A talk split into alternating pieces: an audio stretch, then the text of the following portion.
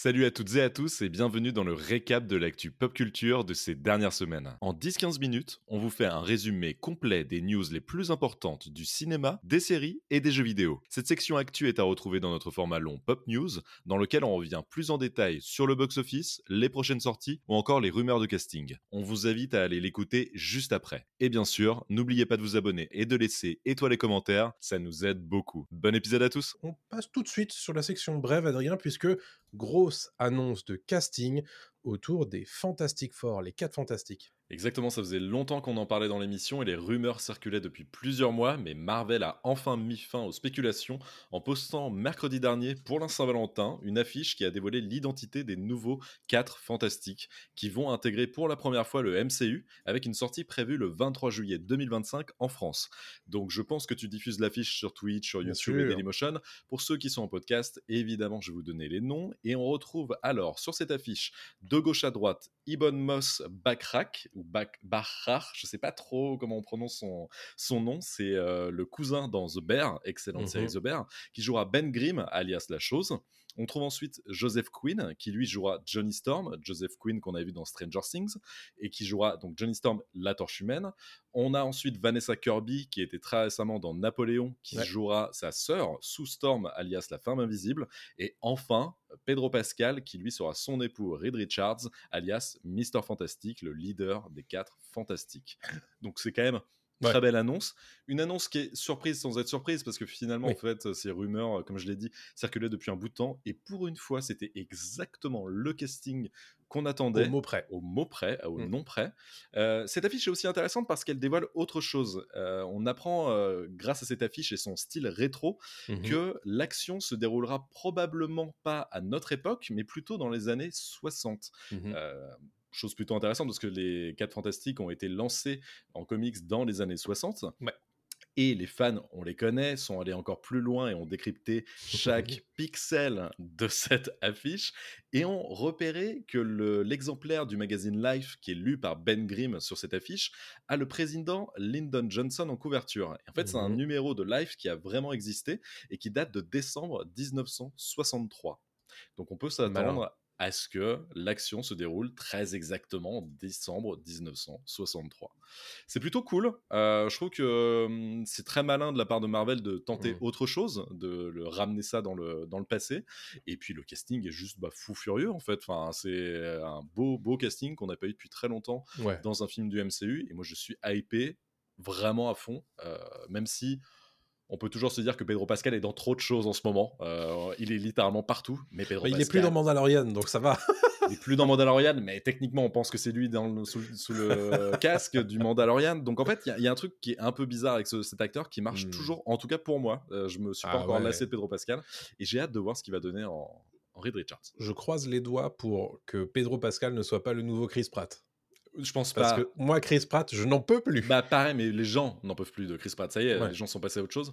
Pedro Pascal, très honnêtement, c'est mon avis vraiment totalement perso et au-dessus niveau acting oh bah, bien euh, sûr. de Chris Pratt. Évidemment. Euh, bon, voilà. En tout cas, la news est très cool. Euh, et, donc, alors, c'est une news évidemment très officielle. Il y a mmh. aussi une partie rumeur pour les ah. quatre fantastiques et notamment sur sur le méchant des quatre fantastiques qui apparemment, selon Jeff Snyder de The In Snyder, qui est mmh son euh, propre média, euh, rapporte que Marvel est actuellement en train de sécuriser Javier Bardem pour le rôle de Galactus. Euh, Galactus qui est quand même le méchant ultime des quatre fantastiques après Doctor Doom, euh, alias Doctor Fatalis en, français, mais ce serait pas déconnant d'avoir Galactus. Euh, mm. Donc ça, c'est une news qui serait quand même assez dingue aussi d'avoir un acteur comme Javier Bardem en grand méchant des Quatre Fantastiques. Et au-delà de ça, apparemment Marvel serait aussi en train de rechercher un acteur pour jouer le Surfeur d'argent, qui est aussi l'un des héros anti-héros méchants, pas mm. vraiment, voilà, pour ceux qui connaissent les comics, des Quatre Fantastiques, et qui a d'ailleurs été apparu dans les Quatre Fantastiques et Le Surfeur d'argent, le deuxième film adapté des aventures des Quatre Fantastiques à l'époque avec Jessica Alba et mhm. Chris Evans, qui aujourd'hui est devenu Captain America. Il est vrai. On a tendance à l'oublier, hein, mais les 4 Fantastiques, on a déjà eu trois films. Hein, euh, deux, un, premier film dans les années 2000 et, et sa suite, avec mmh Jessica Alba, bien entendu. Et puis euh, ensuite le reboot. Oh euh, bon, ça s'était très mal passé. Et on a déjà eu deux fois Docteur Fatalis. Donc c'est une bonne idée, je trouve, d'y aller sur Galactus. Galactus, le dévoreur de monde. Alors, ça, par contre, en termes de menaces, on est vraiment très élevé quand même. Hein, sur, ouais. Bah, c'est plus qu'un Thanos, hein, techniquement. Hein, c'est plus Ah, fort. ouais. Pour moi, c'est le plus grand, l'un des plus grands méchants de, Ouais, ouais. de Marvel. Et oui, si vous n'avez pas vu le reboot des 4 Fantastiques qui était sorti en 2015, dans mes souvenirs, c'est une énorme daube. Mais vraiment. Pourtant, le casting était super. On avait Miles Teller, on avait Michael B. B. Jordan, Jordan. euh, etc. C'était super, mais franchement, c'est une... c'est immonde comme, euh, comme produit. Quoi. Voilà, Ne le regardez pas. Si, avec une petite curiosité morbide. euh, Oui, un peu. Mais euh, bon, voilà, on passe d'un truc très coloré à un truc très sombre Ouais, et c'était très ouais. étrange. Donc, en tout cas, hâte de voir ce que va faire euh, Marvel, le MCU, avec euh, les 4 Fantastiques, Ouais. qui sont bah, finalement les héros les plus connus et les plus importants après les X-Men ou avant les X-Men de l'écurie Marvel. quoi. À mentionner aussi d'ailleurs, affrontement frontal avec euh, Superman Legacy de James Gunn euh, l'an prochain, puisque les deux sortent au mois de juillet, fin juillet. Donc ça va être un carnage en termes de box-office a priori euh, l'an prochain. Move très intéressant de Marvel, hein, Ouais. ça, de le sortir le même mois que le Mhm. nouveau Superman. C'est- intéressant. Euh, c'est l'heure de la Gazette Star Wars. Oui, c'est le nouveau rendez-vous toutes les semaines. Euh, Puisqu'on a une rumeur assez insistante euh, et plus ou moins confirmée par un certain nombre d'insiders du côté du gaming, puisqu'il se pourrait qu'un nouveau jeu Star Wars en vue subjective, donc en FPS, soit développé en ce moment même par Respawn Entertainment, Respawn Entertainment, qui sont derrière notamment Titanfall, euh, mais ce sont eux aussi qui ont fait euh, les derniers euh, Star Wars, Jedi Fallen Order et Jedi Survivor. Euh, et donc ils seraient en train de développer un, un jeu Star Wars en vue subjective, dans lequel on jouerait un chasseur de primes mandalorien euh, durant la période où l'Empire galactique domine, donc on imagine grosso modo aux alentours de l'épisode 5. Euh, on nous annonce que le jeu devrait être très rythmé et euh, avoir un focus très particulier sur la rapidité du gameplay, euh, notamment avec l'utilisation du jetpack. Il y aura des gadgets de Mandalorian, etc. Et alors honnêtement, moi quand je vois rapidité, je pense vraiment Titanfall, puisque c'était vraiment un jeu qui euh, allait un petit peu dans tous les sens, qui était très rapide, qui te permettait de monter euh, au mur, etc. Et moi, ça, ça, ça fonctionnerait très bien avec ce genre de gameplay. euh. Titanfall 2 est l'un des meilleurs FPS de ces dernières années, qui a Mm. été boudé et qui est super. Rejouez-y euh, aujourd'hui, il est encore incroyable, comme tu l'as dit. Il y a une vélocité, il y a une rapidité Mm. d'action et de gameplay qui ne bouge pas. C'est maîtrisé de A à Z. Et si ils nous font un Mandalorian euh, version jeu vidéo comme ça, c'est fou. Et en ce moment, ils sont aussi sur Apex, euh, Apex Legends, Tout à qui fait. marche très très bien et qui est aussi ultra rapide, qui a un fast FPS en Ouais. Battle Royale. Marche très très bien. Donc on ne sait pas si le jeu sera euh, plutôt solo ou plutôt multijoueur, mais ce qu'on sait en revanche, a priori, ce sera solo. Euh, Star Wars Story, non, on n'espère pas. Euh, ce sera plutôt des niveaux linéaires sur plusieurs planètes de l'univers Star Wars, où l'objectif, ça va être de capturer ou de tuer euh, certaines cibles en tant que chasseur de primes. Donc honnêtement, je suis très très chaud. Euh, si, euh, si ça se confirme. Euh, deuxième news, et ce sera la dernière de cette gazette Star Wars, c'est Mhm. Samuel L. Jackson qui, en ce moment, fait un petit peu la tournée des différents médias et qui s'est exprimé auprès d'Empire au sujet d'une potentielle série Disney Plus autour de Mace Windu. Avec Mace Windu, c'est un personnage, un Jedi, avec le fameux sabre laser violet dont tu nous as compté les mérites dans un de tes shorts, qui euh, disparaît dans des circonstances euh, un petit peu étonnantes à la fin euh, de Star Wars La Revanche des Sith, donc l'épisode 3, mais on ne le voit pas expressément mourir, ce Mace Windu. Donc on lui pose la question, est-ce qu'il est mort et est-ce qu'il pourrait réapparaître dans une future série Disney ⁇ Et sa réponse, en, en- gueulant, hein, évidemment, en tant que Samuel L. Jackson, c'est non, non, il n'est pas mort Et que lui, il aimerait carrément euh, jouer dans une série autour de Mace Windu sur Disney ⁇ Évidemment, tout ça n'a rien d'officiel et c'est évidemment pour choper un joli cachet de Disney euh, qu'on l'imagine. Mais euh, tout ça pour dire que bon, bah, Samuel L. Jackson, lui, la porte est grande ouverte et il aimerait bien rejouer ce personnage euh, qu'il incarnait de mémoire euh, dès La menace fantôme, donc euh, dans les trois films de la prélogie, tout simplement. Tout à fait. Pourquoi pas? Ouf, Après, euh, c'est. Avec son je sabre laser gravé Bad Motherfucker, bien Eh ben, sûr. Incroyable. incroyable Voilà. le sabre laser, hein, magique, magique. Mais bon, est-ce que le personnage est si intéressant que ça? Peut-être pas. Et au-delà de ça, Disney a pas l'air de vouloir justement euh, faire des suites sur suite. Là, ils ont tout intérêt à arrêter. C'est ce que dit plutôt Bob Iger, le PDG, depuis, depuis quelques temps. Donc, ça m'étonnerait qu'ils mettent en route une série Mess Window. Exactement. Allez, c'est la suite, toujours aux alentours des super-héros, Adrien, puisque mmh. des rumeurs autour de Spider-Man noir. Ouais, alors Spider-Man noir, rappelez-vous, c'est le Spider-Man qui apparaît dans Into the Spider-Verse, qui fait une toute petite apparition, je crois, dans Cross the Spider-Verse aussi. Oui, je crois. Et qui est doublé par Nicolas Cage en VO. Incroyable personnage qui vit dans un univers en noir et blanc euh, de Spider-Man, qui est super, qui est drôle, qui est décalé. Et bah apparemment, euh, Marvel, Sony euh, aimerait bien en faire un film en live action euh, et euh, Spider-Man Spider noir serait en discussion sérieuse au point que Nicolas Cage pourrait reprendre son rôle en fait de Spider-Man noir en live action pour jouer en fait ce Spider-Man des années 30, un peu polar, film noir. Pour l'instant, rien n'est vraiment officiel, mais on sait mmh. que Sony a dans l'idée de développer des live action à terme, euh, sûrement après la diffusion de, Beyond the Spider-Verse, qui sera le, dernier film euh, animé de, Miles Morales. Euh, donc pourquoi pas? Moi, ça me botterait bien d'avoir un Spider-Man très différent, radicalement différent mmh de ce qu'on peut avoir d'habitude. Ce serait une, petite bouffée d'air frais par rapport à, Peter Parker et, même à Miles Morales, qui a toujours pas eu le droit finalement à son live action. Donc ouais. pourquoi pas? Écoute, pourquoi pas? Et puis Nicolas Cage. C'est toujours une petite sensibilité particulière pour cet homme. Donc... Euh, regarder euh, dans n'importe quoi, Nicolas. Exactement.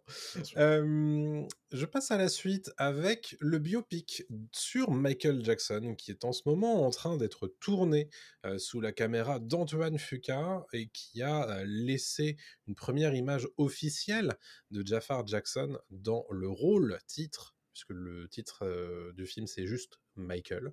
Mmh il devrait sortir le 18 avril 2025 aux États-Unis et c'est Jafar Jackson, donc le neveu de Michael Jackson, qui joue le rôle titre. il, faut savoir que c'est le fils de Jermaine Jackson, le, frère donc de, de Michael et qui va du coup euh, incarner le roi de la pop dans sa version adulte, puisqu'on va avoir une version jeune et une version adulte euh, de Michael Jackson dans le, dans le film, avec Miles Teller euh, notamment dans le rôle de l'avocat John Branca et Coleman Domingo que vous avez vu dans Fear the Walking Dead notamment, qui va jouer Joe Jackson, qui me semble-t-il est son, père tout simplement. le tournage a débuté fin janvier et donc devrait se poursuivre. Il aurait dû commencer son tournage à la mi-juin de mémoire 2023, puis avait été évidemment décalé par les grèves que l'on connaît. Donc, bon, compliqué hein, ce biopic, puisque la personnalité est très controversée et va très probablement éluder un certain nombre de choses dont il est accusé. donc, bon, à voir ce que ça va donner et dans quel climat il va sortir aussi mais on voulait vous en mmh. parler puisque très honnêtement, quand tu regardes la photo, tu te dis il y, a quand même quelque chose. Hein. Ouais, c'est assez fou. Ça rappelle un petit peu la photo qu'on avait eue de Rami Malek à l'époque pour Bohemian Rhapsody où il mmh ressemblait vraiment comme deux gouttes d'eau à, Freddie Mercury. Là, il y a un peu de ça. Après, il faut le voir en, image, en, en, action, quoi. Mais, mais c'est vrai que c'est assez bluffant, la, ressemblance physique. Est-ce que le film sera bien? Ça, c'est autre chose. On, ah bah sur pièce, encore une fois. Et comme tu l'as dit, oui, c'est un biopic compliqué je pense qu'il fera débat dans même pas que les médias spécialisés, hein, c'est sûr et certain. On est bien d'accord. Mais voilà, il faut en parler quand même, c'est un film qui euh, aura son importance. Parlons un petit peu jeux vidéo, Adrien, puisqu'on a de nouvelles rumeurs autour de la Nintendo Switch 2. Ouais, exactement. Alors qui ne s'appelle pas, qui ne s'appelle pas encore la, Switch 2, mais évidemment, on l'appelle un peu comme ça parce que ça paraît peut-être logique que Nintendo poursuive sur cette lancée avec, euh, avec la Switch. Selon le journaliste euh, Pedro Henrique, la prochaine console de Nintendo pourrait être lancée en fait euh, début 2025, en tout cas au premier trimestre 2025, d'après ses dires, parce qu'en fait, il aurait reçu l'information de cinq sources distinctes qui annoncent que Nintendo veut lancer sa nouvelle console euh, en début d'année prochaine. De son côté, Eurogamer rapporte avoir entendu des murmures similaires en fait euh, mm. par des sources de l'industrie cette semaine aussi, même s'ils n'ont pas pu euh, corroborer avec bah, Nintendo en, direct. Nintendo n'a toujours pas parlé.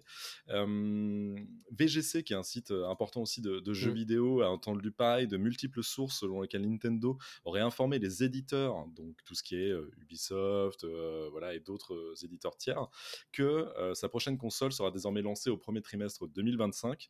Donc voilà, tout ça, ça bouge. On sait qu'il y a des grosses rumeurs qui enflent depuis un bout de temps. Il y a de fortes chances que Nintendo fasse une annonce d'ici l'été, je pense, peut-être avant, même bien avant, ça se trouve, pour annoncer sa nouvelle console. Et on rappelle que la Switch, la première Switch, est sortie en 2017 déjà. Elle est sortie de mémoire en mars 2017, donc elle a quand même fait un bon bout de temps. et ça fait 7 ans là qu'elle est. ça fera 8 du coup au moment de Ça fera 8 en 2025 bien sûr, mais là ça fait déjà 7 ans, ce qui est une très bonne durée de vie pour une console. c'est mmh. même assez long pour une console toujours en, en, mmh. activité.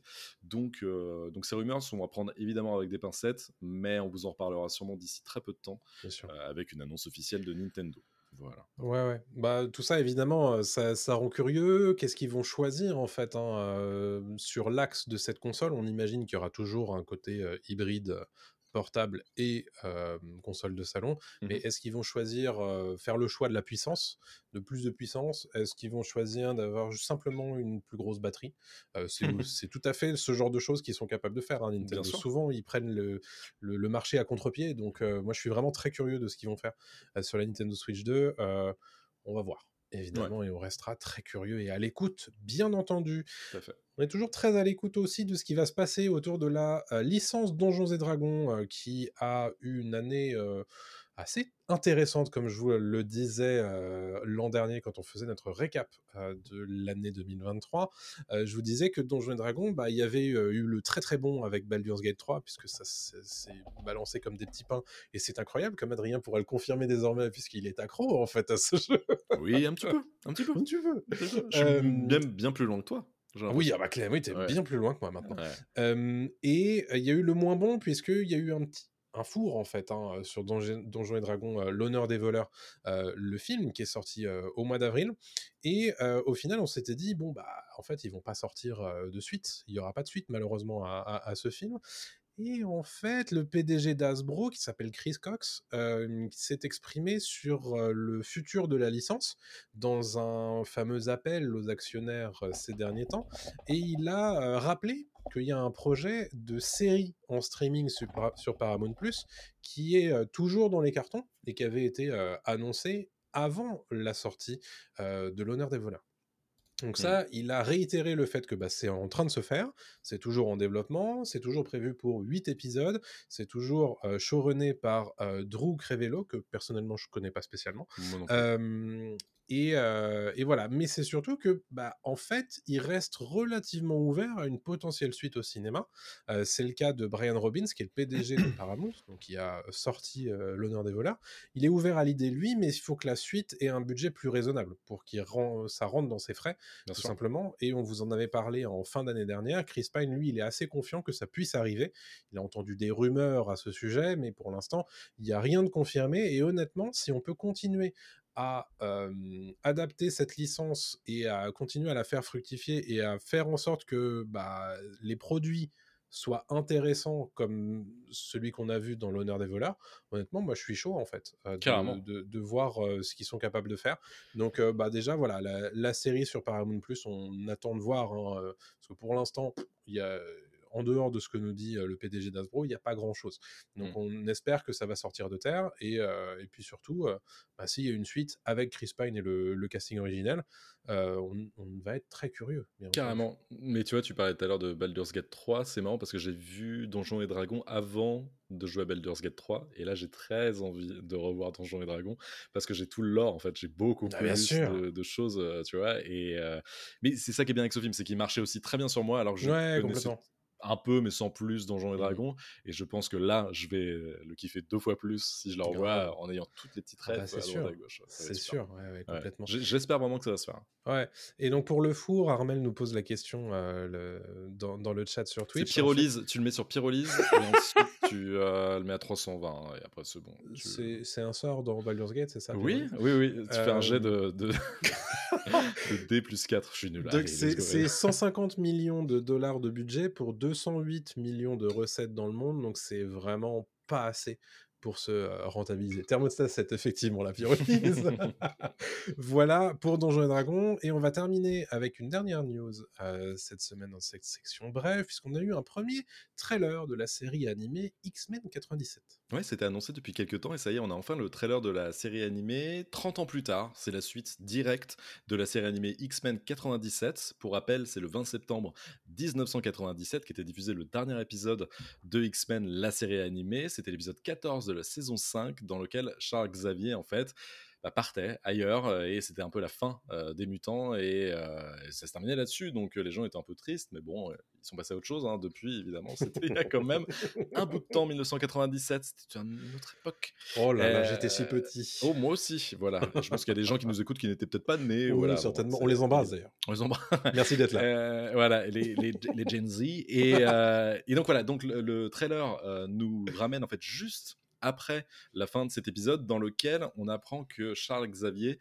a tout légué à Magneto dans son testament, ce qui fait que bah, ça fout un petit peu le bordel, évidemment, du côté des, X-Men, qui sont aujourd'hui dirigés par Cyclope, qui a pris le, relais. Mmh euh, c'est désormais Cyclope qui a les, euh, commandes. Et, euh, et on retrouve bah, évidemment Wolverine, Jubilee, tous les, et puis comment, Jean Grey, etc. Donc tous les grands X-Men de l'époque coloré comme jamais. Ça reprend le style graphique évidemment des X-Men euh, de, la, de, la, série animée X-Men 97. C'est une série qui sortira sur Disney Plus le mercredi 20 mars et je suis plutôt curieux de voir ce que mmh. ça va donner. J'étais pas du tout fan de la série euh, animée X-Men 97. Euh, je me la referais bien d'ailleurs si Disney les met à dispo. Mais c'est pas le cas pour l'instant. Voilà. et bah tiens, ça nous amènera sur notre gros sujet tout à l'heure de la disposition, la disponibilité des, des œuvres ou pas. Mmh. Et, et, voilà, tout ça pour dire que regardez le trailer qui donne plutôt envie. Et ça fait toujours du bien de retrouver les X-Men. J'aime bien ces héros. C'est cool. X-Men, avec moi. Avec moi. Mes X-Men. Très cool. Eh c'est la fin de notre section brève pour cette semaine. Et voilà, c'est fini pour le récap. Pour ne rien rater des dernières actus pop culture, il vous suffit simplement de nous suivre sur les réseaux sociaux. On est sur TikTok, Twitter, Instagram, Facebook et on est aussi présent sur YouTube et Dailymotion. On vous dit à très bientôt. Salut tout le monde.